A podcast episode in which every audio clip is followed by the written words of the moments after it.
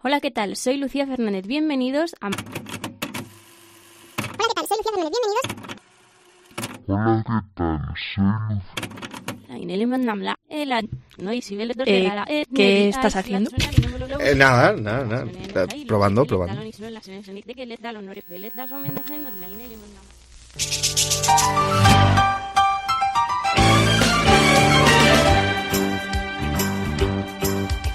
It's a rare condition this day and age to read any good news on the newspaper page. And love and tradition of the grand design, some people say it's even harder to find. Well, then there must Eva Santolaria, vayan compañeros, Vero en Siete Vidas y ella misma en Paquita Salas. Ella, nombre, misma, apellido, qué malo el Wikipedia. Bueno, a ver, total, que, que acabas de estrenar Todos Mienten en Movistar. Además, como guionista, ¿primera vez? Sí, sí, primera, bueno, primera vez, primera vez en plan así eh, reconocido. Eh, llevaba mucho tiempo colaborando, pero de forma extraoficial. Pero así en plan que sacan títulos de crédito y de manera oficial la primera, sí. Y además con un repartazo, ¿eh? En todos mienten, con Natalia Berbeque, Néstor Alteria, Maya Salamanca, entre otros.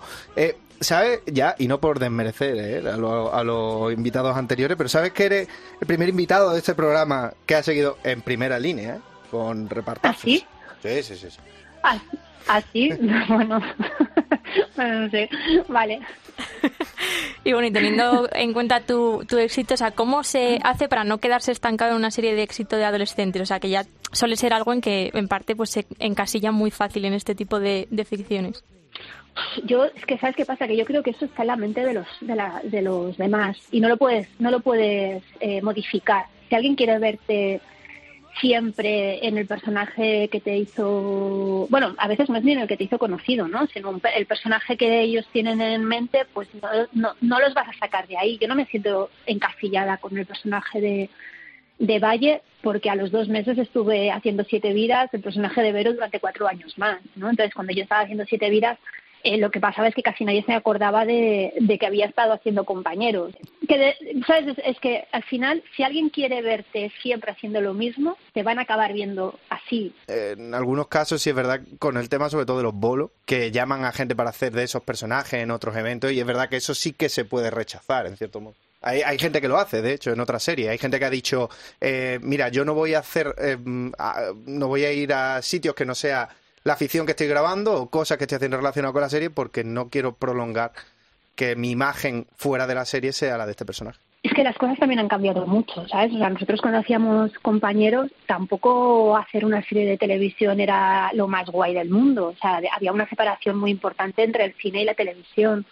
Eh, no te llamaban las marcas para que tú promocionaras mm, nada, porque no ahora parece eh, impensable, ¿no? Es como que alguien triunfa en televisión y ya lo hace todo y, y eso que nosotros tuvimos mucha suerte. Es decir, yo en mi caso, por ejemplo, no me puedo quejar porque ya te digo, yo acabé compañeros a los dos meses entré en siete vidas, tenía otros proyectos, o sea, pude escoger. No, también es verdad que nosotros, por ejemplo, digamos que en aquel momento las cosas que nos ofrecían, que sí que es verdad que era hacer estos bolos, a veces ir a las discotecas y tal, no, yo personalmente dije que no a todo, pues porque fue un, boom muy fuerte. eh, eh, nosotros nos pasábamos pues un montón de horas en plató y cuando querías tener un poco de intimidad y volver a tu vida normal, digamos, costaba un poco porque nos conocía todo el mundo, era muy, muy heavy, ¿no? Entonces, eh, claro, era un poco incoherente que tú estuvieras intentando reclamar un poco de, de intimidad, pero que a la vez el fin de semana te fueras a una discoteca eh, por no sé cuánto dinero a pasar dos horas, ¿sabes? Entonces, bueno, ese tipo de cosas, por ejemplo, yo, yo siempre lo, lo rechacé y me mantuve al margen de, de este tipo de, bueno, de, de ofertas, ¿no? Y tiene mérito, ¿eh? Porque se cobra, se cobra tela bien, ¿eh? Con esas cosas. Yo alucinaba, yo tenía 20 años y decía, ostras, me están pagando por la misma discoteca que tenía que suplicar para entrar. Digo, pero esto, ¿cómo, cómo va? Y bueno, en relación a esto, como tú has comentado, este boom también pues tiene que ver un poco con fenómenos adolescentes, que es muy diferente esos fans con, por ejemplo, puede tener pues series como Todos mienten y demás. Al final el público es bastante diferente. ¿Echas de menos ese nivel de atención que acompañaba, pues eso, al ser un fenómeno adolescente, como que es que te peguen en, en las carpetas, aparecer en la Super Pop, en la Bravo, ese tipo de revistas adolescentes de aquella Ahora, época? ya, mira, si ahora los, los compañeros de, de clase de mi hijo me llevaran en las carpetas, yo creo que mi hijo no sale de casa.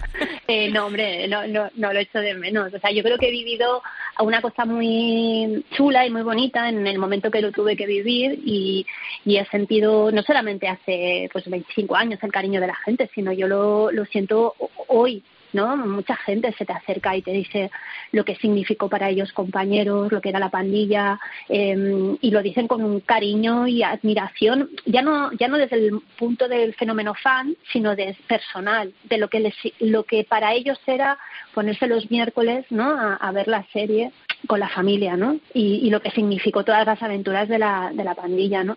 Y yo creo que eso, eh, bueno, fue el momento, yo lo viví, cuando lo tuve que vivir, recibo el cariño de, de la gente, hoy en día también, que, que yo creo que para un actor, pues es súper agradable porque tú, es, es, es que lo que tú has hecho, el personaje que tú has construido, a ellos les ha llegado, ¿no? Y, y, le, y le, es como que has entrado en su casa, has entrado en su corazón y te has quedado allí, ¿no? Mencionaba que había, que había rechazado mm, lo de los bolos y te quería preguntar, cuando eres una estrella adolescente de una serie que ve todo el mundo, ¿se cobra más que cuando eres un actor eh, adulto? Mira, ¿sabes qué pasa? Que digamos que cuando tú estás haciendo una serie así como adolescente, ¿no? Mm, digamos que los que pagan se encargan de que tú tampoco te creas mucho que eres una estrella de la serie, ¿sabes? Entonces tú estás allí como, sí, claro, o sea, la, normalmente no te dicen, mira, como eres la estrella te voy a pagar mucho, ¿sabes? No, entonces, los sueldos que teníamos no, no eran eh, como si fuéramos las estrellas de la serie, para nada. Yo creo que a medida que te vas haciendo mayor y que tienes una, una trayectoria que te avala, digamos que tu sueldo un, un caché, un caché, de, un caché. pero es un sí, pero no, es verdad. Es, decir, yo esto también hay una parte que lo entiendo, ¿no? Es decir, a mí que, sinceramente, que yo con 20 años cobrara menos que mis compañeros de reparto adultos, pues me parece, me parece bien. Como la expresión esa de cuando sea grande comerá huevo. Eso se, mi, eso se decía en mi casa, por lo menos.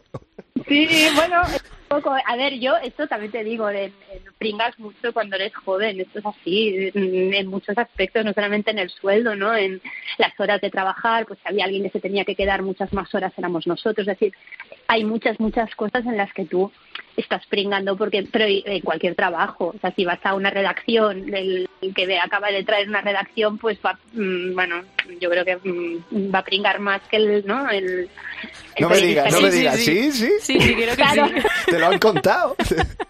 bueno, lo sospecho, sospecho un poco que esto va, ¿sabes? Corroboramos.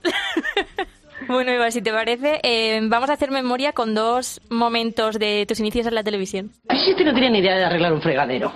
Bueno, igual él directamente no, pero tiene muchos contactos. ¿Y tú por qué tienes tanto interés en que se quede? Pues por insomnio. ¿Eh? Ah. Claro, porque yo no sé tú, pero es que yo no podría dormir pensando que, que él está ahí, ¿eh? Fuera, tirado en la calle, cuando, cuando aquí hay tantos sitios. Bueno, en, en Valencia me llega. Así que ya lo has mirado. Lo que más me duele es voy a estar lejos de ti. A veces hemos discutido y hemos cortado más de una vez. Hemos salido con otras parejas. Pero siempre me he sentido muy cerca de ti. Prométeme que nunca vas a cambiar. Eh, Eva, tú que lo has petado con dos series míticas, ¿te paran más y te gritan Valle o Vero por la calle? O te gritan o, te, o te dicen. O lo mismo te dicen Eva. La verdad es que gritarme ya no me, ya no, no, me gritan. Siempre, eh, si había momentos así como de, digamos, de exaltación potente, era con Valle. Con Vero no, la gente no gritaba. Yo creo que eran públicos distintos, la serie tenía público distinto cuando pasó tan poco tiempo entre compañeros y siete vidas que a mí lo que me pasó es que el fenómeno fan se bajó mucho. O sea, eh, yo creo que la gente de repente me vio haciendo un personaje totalmente distinto, en un código completamente distinto, y entonces empezaron a verme como, como Eva. Es como que ya, claro, Valle no era, porque estaba en dos meses de diferencia, estaba haciendo otra cosa completamente distinta, ¿no?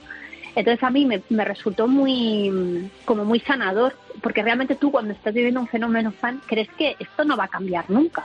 Siempre va a ser pues esto, ¿no? Que te reconozcan por la calle, que te griten, que tal, que no sé qué. Y de repente eh, empezó Siete Vidas y ese, mm, esa confusión entre la persona y el personaje desapareció.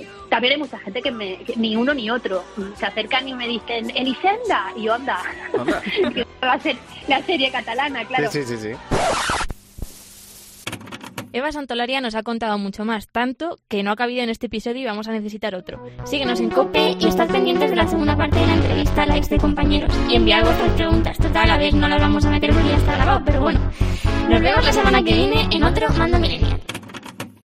No irás a dejar esto, ¿no?